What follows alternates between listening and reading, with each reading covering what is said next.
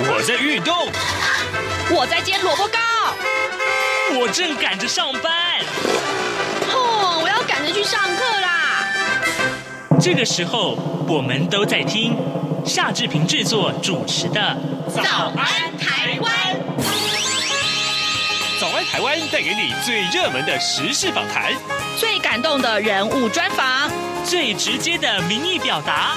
对，让我们一起收听《早安台湾》。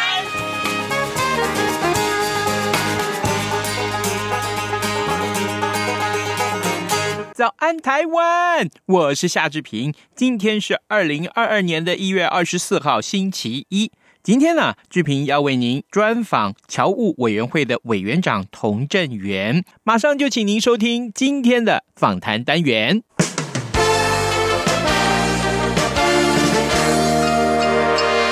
早安笔记本，这里是中央广播电台台湾之音，您所收听的节目是《早安台湾》，我是夏志平。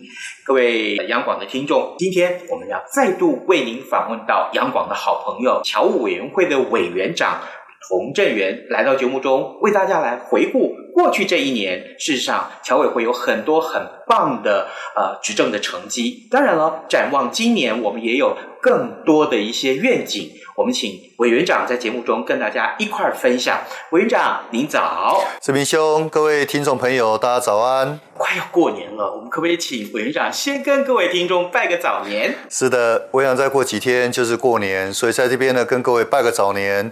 那祝福大家新年快乐，虎虎生风，事业顺畅。那同时呢，也是新年行大运。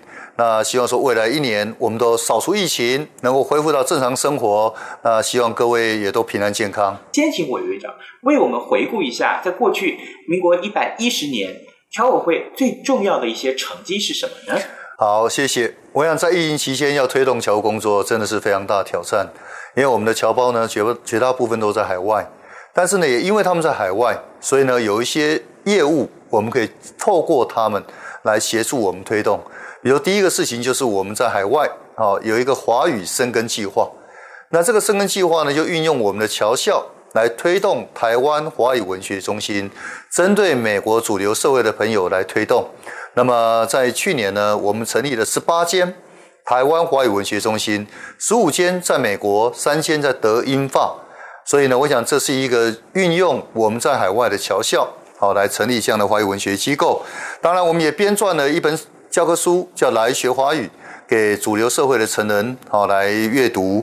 第二个呢，我们希望帮助台商在全球布局。当然有很多活动呢，可能没办法一下子用实体来接触，所以我们办理很多线上的课程、线上的媒合、线上的交流会。所以呢，也包括我们结合了台湾内部的啊研发单位。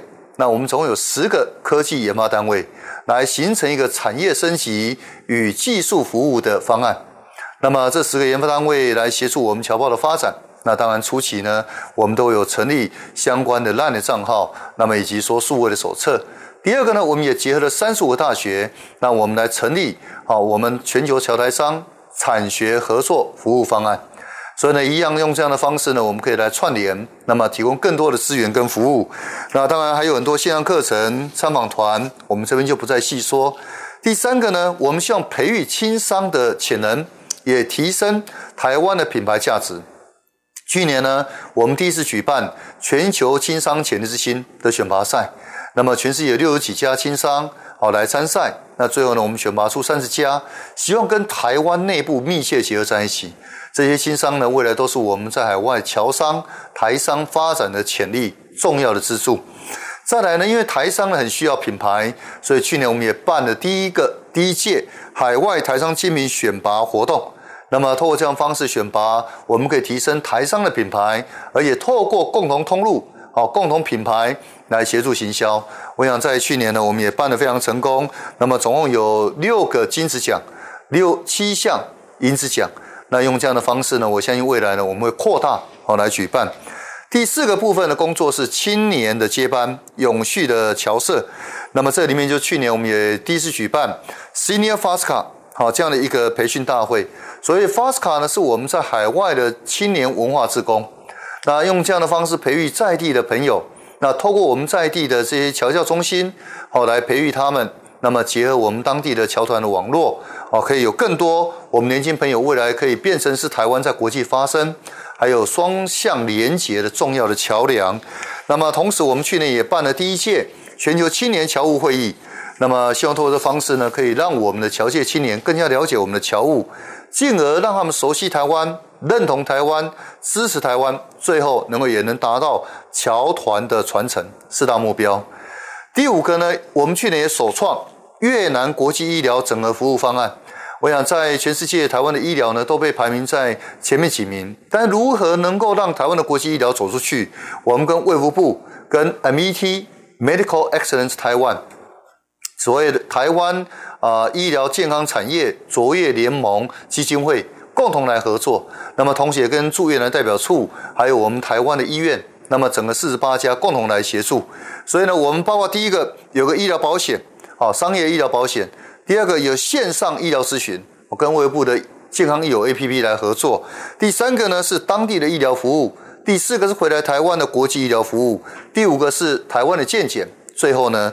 医美观光服务，我想这些呢加起来可以把台湾整个医疗的优势运用一条龙整合性的服务来协助哦，跟吸引我们海外的侨胞哦能够回来台湾来啊就诊。好，那用这样的方式如果推广成功的话，未来可以拓展到其他国家。第六个呢，是我们用人工智慧科技来带动全球华语文学习热潮。那么在去年我们举办了三场大型的国际的盛盛会。那么第一个呢，就是运用 AI 好人工智慧科技来举办全球侨校学生及侨生华语文口说争霸赛。那么这个用 AI 的方式让大家用 APP 好来练习他的华语口说。第二个呢是作文比赛。那么第一关用 AI，第二关呢就是让他呃侨校老师来监考，那送回来台湾好来做这个批改。第三个呢是华语歌唱比赛。我想这些比赛呢，我们也透过 APP，然后透过影片，那透过实体的现场的直播，啊，这些呢都可以共同来举办。那么我们相信用这样的方式呢，可以把台湾整个智能教育产业结合我们华语学习的优势，那么推广到全世界。第七个呢，我们也整合了侨界的能量，共同推广我们的侨工作。那去年主要推广两项。一项呢是我们的呃义务律师，就是全球侨民法律咨询顾问团。那我们邀请了台湾三十个呃法律咨询顾问，海外有三十七个，加起来六十七个。那么可以随时随地啊来协助我们侨胞哦，在各地的这个遇到的法律的问题，提供相关的咨询顾问。第二个呢，我们也运用我们的侨务委员来担任我们农业科技研究院的农国际农业代表。那协助把我们农科院的这个技术的资讯向海外的推广，也协助我们台湾的企业跟当地的这个农业的界嫁接，也协助我们的侨台商跟台湾好来做连结。我想这些都是我们运用侨界能量来协助台湾走到国际。第八个呢是运用数位招生，好来扩大培育跟留用侨生人才。好，我想在去年因为疫情状况下面，我们也建置了啊数位招生的专区。那么比如说，我们有一个产学携手合作侨生专班。那么这个专区呢，主要针对越南跟印尼文。啊，因为这两个地方呢，除了马来西亚之外是重要的生源，所以呢，我们去年也创下历史新高，总共录取了两千三百六十二位。好，那他后来因为疫情关系呢，有一部分人无法进来，所以进来一千八百六十六位。所以我想用这样的方式呢，可以扩大我们招生。那么同时呢，我们也改变了我们啊、呃、招生的一些模式，哦，跟一些侨生，好，我们在台湾念书的侨生能够做合作，让他们来做直播，好，所以这样可以协助侨校，我们这个台湾的学校来招收更多的学生。第九个呢是草根外交，那声援台湾加入国际组织。我想在过去呢，侨胞在国际上面扮演一个非常重要的啦啦队，扮演一个非常重要我们的国民亲善大使的一个这个角色。所以呢，包括世界卫生大会啊，包括加入联合国，我们都有很多相关的系列的活动。那包括去年九月呢，我刚好在美国纽约，所以呢，我们也在纽约的时代广场，那么跟侨胞一起来发声，希望。这个参与全球天灯祈愿的活动，那么能够呃呼吁全球侨胞齐声向联合国来喊话，让世界听到台湾的声音。那么当然最近呢，我们台湾要加入 CPTPP，所以很多侨界呢也扩大好来致函侨居国的政府，向媒体来投书，好向国会来啊请求支持。最后一个呢是全球侨侨台商到底来挺自由往来。我想去年三月呢，因为我们这个旺啊旺来哈，就是我们的这个往来，那么因为中国大陆这边临时哈这个做一些啊这个取消动作，所以呢侨胞也非常的一个支持，包括我们请侨胞来企业团购。民众采买，直接跟产地买，还有外销业者来采购，所以这些呢，包括几大商会都非常热烈的响应。所以去年侨胞订购的台湾凤梨呢，总计有六百六十四点三四公吨。好，所以呢，这个都运到全世界。那么我们希望说，透过这方式呢，协助台湾的农业能够渡过难关。是。呃，各位听众，今天早上志平为您来访问的是侨务委员会的委员长童振源。我们请委员长在节目中，首先一开始先跟各位听众介绍了过去这一年呢，侨委会有许多的工作重点。当然，我们不太可能会在短短的三十分钟之内要请委员长详细的说完，所以刚刚都是非常提纲挈领的啊的一个说明。那我相信呢，各位如果上到呃侨委会的网站上面，其实可以看到更多的一些成果，呃，更详尽的一些会诊。所以，那展望今年，我相信，呃，在委员长您的领导之下，呃，侨委会还是会有很多工作要做。呃，根植于去年我们所推动的这些重要的工作，今年有哪些个展望呢？是的，跟各位观众来说明哦，侨委会的工作现在有几个大的方向，第一个是双向化，第二个是数位化，第三个是整合化，第四个智能化，第五个多元化。所以我想这五大方向呢，我们今年提出的十大任务。第一个呢，我们在今年一月一号，那就完成了数位证书的发放。那么我们希望通过数位证书呢，让我们全球的侨胞如果来参与相关的活动啊，也能够获得一个数位数位证书。那么用这样的方式的话，未来我们资讯的积累，而且在行政程序上面也会更加便利。那么第二个呢，是智能侨委会。我们在目前跟国发会也获得的一个研究计划，就是服务型智慧政府二点零推动计划。那么侨委会的名称呢，叫做侨务委员会侨务资料智能分析及运用规划计划。那么就是希望运用我们资料库的建立，让侨胞跟侨委会建立更紧密的连结。那么同时呢，我们也建构一个单一的 ID 号码啊，就是说这个呃二代侨胞卡的 i 侨卡。那么这个号码呢，会一辈子啊跟着侨胞。那希望说用这样的方式呢，跟侨委会未来长期建立一个紧密的连结跟相关的资讯的互动。那么当然这个目的呢，有三大目标。第一个呢，就是要决策辅助，希望我们在做各种侨务工作政策的一个决定的时候呢，能够有更多的资讯，能够让侨委会来协助跟服务大家。第二个，侨胞的服务，我们更精准的服务。比如说，我今天说台湾，我们希望帮助海外的纺织业，那至少通过这方式呢，我们就可以有你的资料，你来台湾参访过纺织业，未来我们就可以继续的服务。那当然，如果说你愿意填一些资料，表示说你在当地经营纺织业，那未来我们有台湾的纺织业要跟你做交流，那就更容易。第三个呢，是我们要做民生价值运用。那我想未来如果资料库累积到一段时间之后呢，可能会有 open data。啊，用这个 API 的方式，能够跟海外的侨胞有更多的一个分析跟跟紧密的结合，所以我想这些提供跨境的便民服务，会形成一个新管道、新模式。第三个呢，我想今年也是很特殊一年哈，今年是侨委会九十周年，我们是一九三二年哈正式的成立，那么因此呢，九十岁生日当然是很盛大，我也希望说让过去九十周年啊这样的一个回顾，我们过去光辉哦。这样一个发展的一个历程，那么同时呢，也能够结合未来发展的展望。所以呢，今年我们会办一些征文，也会办一些影像资料的一个活动。那么征文的主题当然主要是针对啊、这个侨委会的发展，那么还有一些心得跟期待等等。那我们需要说给予啊、这个侨胞一个啊、资料的会诊，跟我们也提供一些相关的机会，让他们来表达我们啊对侨委会的一个意见。那么未来，我们也希望说，在侨会设置一个九十周年庆祝活动专区，那么来分享一些数位典藏的资料。好，所以呢，这是我们今年很特殊一年。那么第四个呢，是海外青年技术训练班。那么这个是已经历久弥新的一个课程。我们一九六三年成立，到现在五十八年了。那今年我们做了一个非常巨大的转变。那么这个转变呢，包括第一。这个海青班海外青年技术训练班，我们今年要第一次给予学位，就是副学士。那么用这样的方式呢，可以让海外的青年来到台湾学习一技之长，又能够获得一个副学士。第二个呢，我们希望这些朋友有机会能够留在台湾念工作。那所以呢，我们有一个评点制度，也跟劳动部沟通，也未来可以留下来在台湾能够贡献啊这个所学。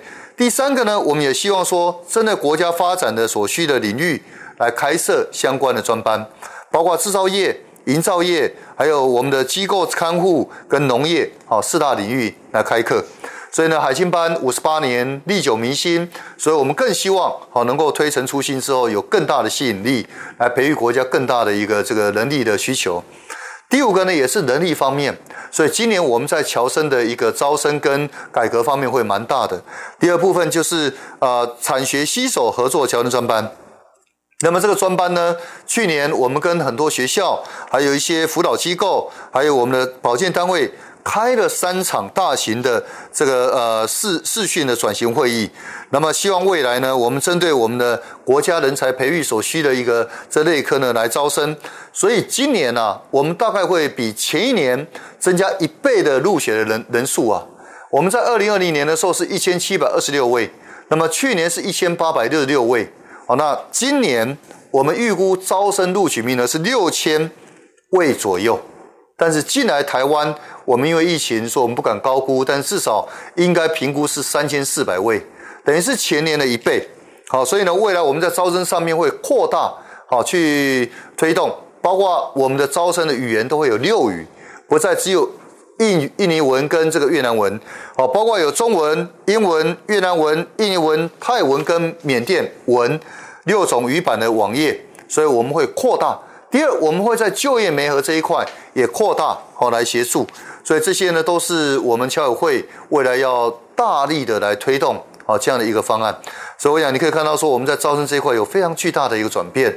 那也希望更多侨界青年能够在台湾啊学习一技之长，我们也会提供更多奖学金，让更多的朋友来到台湾念书。那这一类的海外的青年，他们会在什么地方上课呢？我们有跟很多高职，还有科技大学来合作，因为我们所谓产学携手的专班呢是七年的计划，对，三年在高职。所以他们学习一技之长，同时适应台湾的文化跟生活，还有很重要的学习语言。那么到了科技大学呢，就是衔接上去，能够让他也跟产业来互动。但是高职这一块，我们是三加四，三三的部分是三三轮调，三个月在学校，三个月在工厂或公司实习。所以整个未来呢，他们毕业的过程当中，他们会有很多执照、证照。那么同时呢，他也会有工厂的实务经验。那这个呢，对于台湾来讲，目前非常迫切需要他们的一个这个技能。好，那当然海青班呢，我们今年会也是整个改变，所以未来会在科技大学来培育，所以希望透过科技大学培育他们更多台湾需要的技术。从另外一个角度来看，这些到台湾来求学的年轻人，是不是也正好可以解决一部分的少子化的很多大学面临没有学生的一个困境？我想确实有这样的一个机会哈，但事实上更重要的是产业的需求。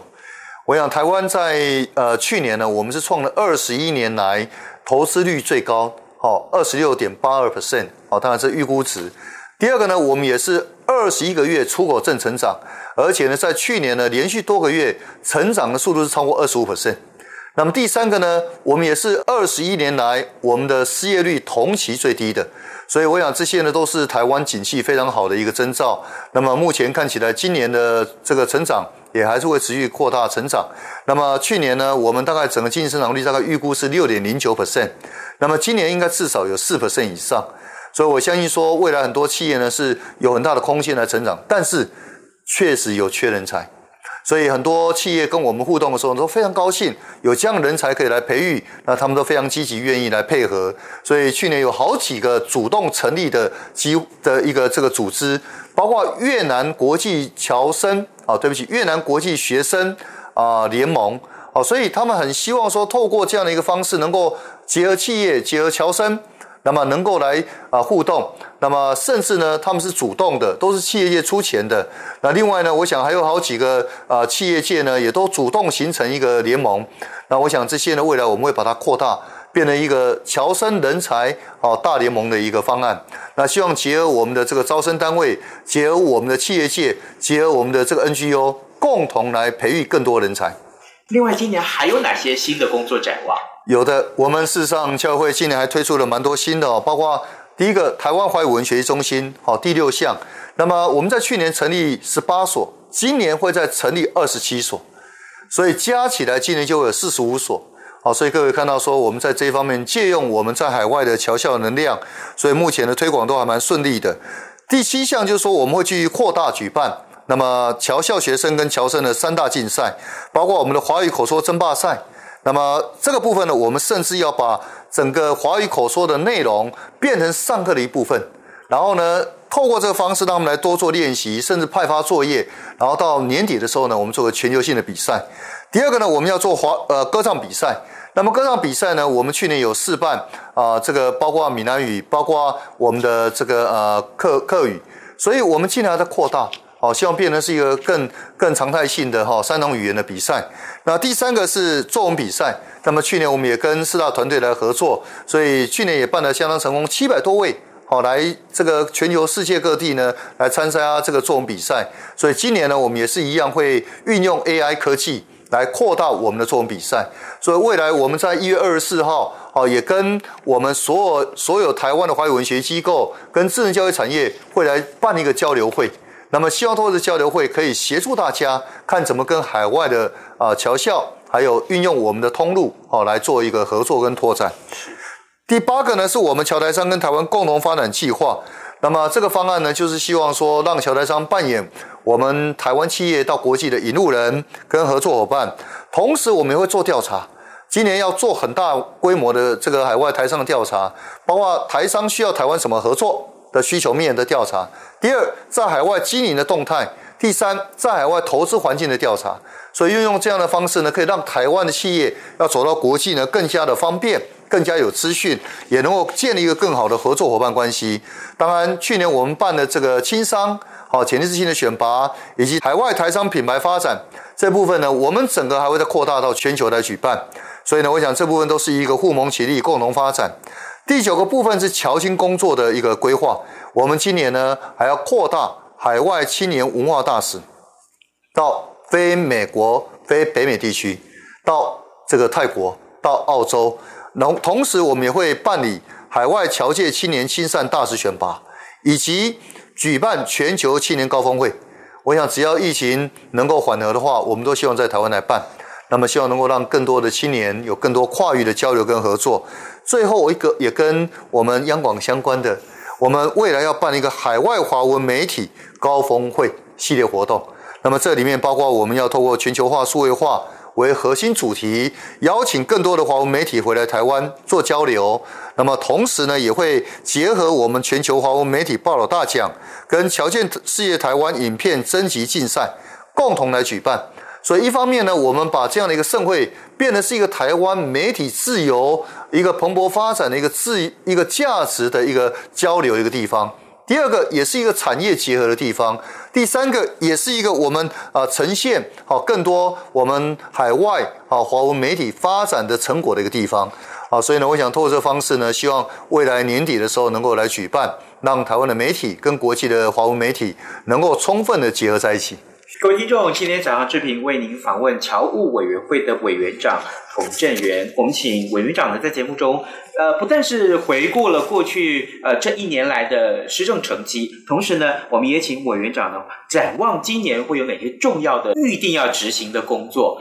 在委员长刚刚告诉我们的内容里面有两点，我特别感到兴趣啊，是在 AI 的运用，还有就是呃台湾的这个华语文学习中心。那现在很多的产业，他们就会讲说，呃，这个连线不是问题，但是连线的内容可能需要好好的规划。对。对，所以我想请教委员长，那这个部分我们是不是会去敦促更多的，嗯，呃，像学校的老师喽，啊，或者业者喽，呃，一块来做这件事情，希望达成一个什么样的结果？我想连线不是问题，内容更不是问题。诶，内容是台湾的优势。好，目前台湾各个大学、各个华语文学习机构以及我们智能教育产业有太多太多我们的内容可以来推广。重点是在于说我们的通路、我们的品牌。那这个呢，侨委会可以来协助。我们在全世界呢有一千零二十九个侨校，有两万四千多个华语老师，有三十八万个学生。所以我们在这过程当中呢，希望能够运用这些侨校。能够来协助我们台湾的华语文教育机构、智能教育产业来推广我们的智能教育、我们的这个华语科科技以及我们华语优质的教学能量。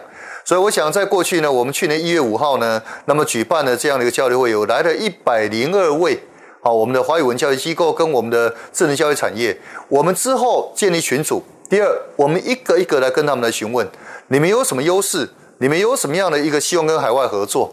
那么去年事实上我们也举办了一个这个啊、国外跟国内好的一个合作的一个伙伴计划，所以去年我们做调查之后，有六十五个侨校愿意跟台湾来合作。那么台湾呢有十八个大学跟海华文教基金会愿意跟海外来合作，所以我们一家一家来做媒合。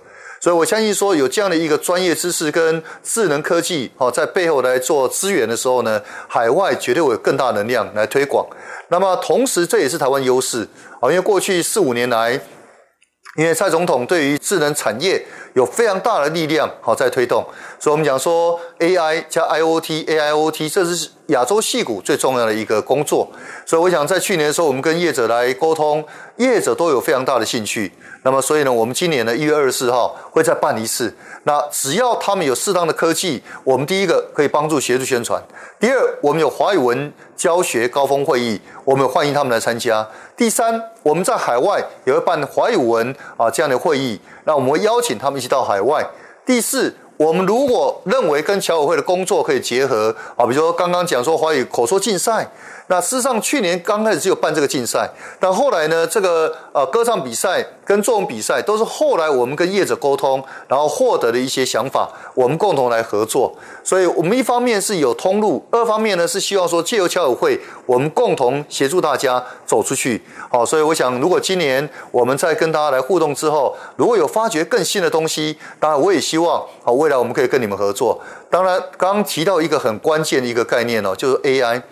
AI 它能够把各种资讯用最简短的方式能够呈现出来，所以说实在的，我是有个理想目标，我希望未来的侨委会有个乔老师，是 AI 所建构的一个乔老师，也就是说，海外的学生要学习各种语言文化，都有个乔老师来协助你，那这个就是一个虚拟的一个乔老师。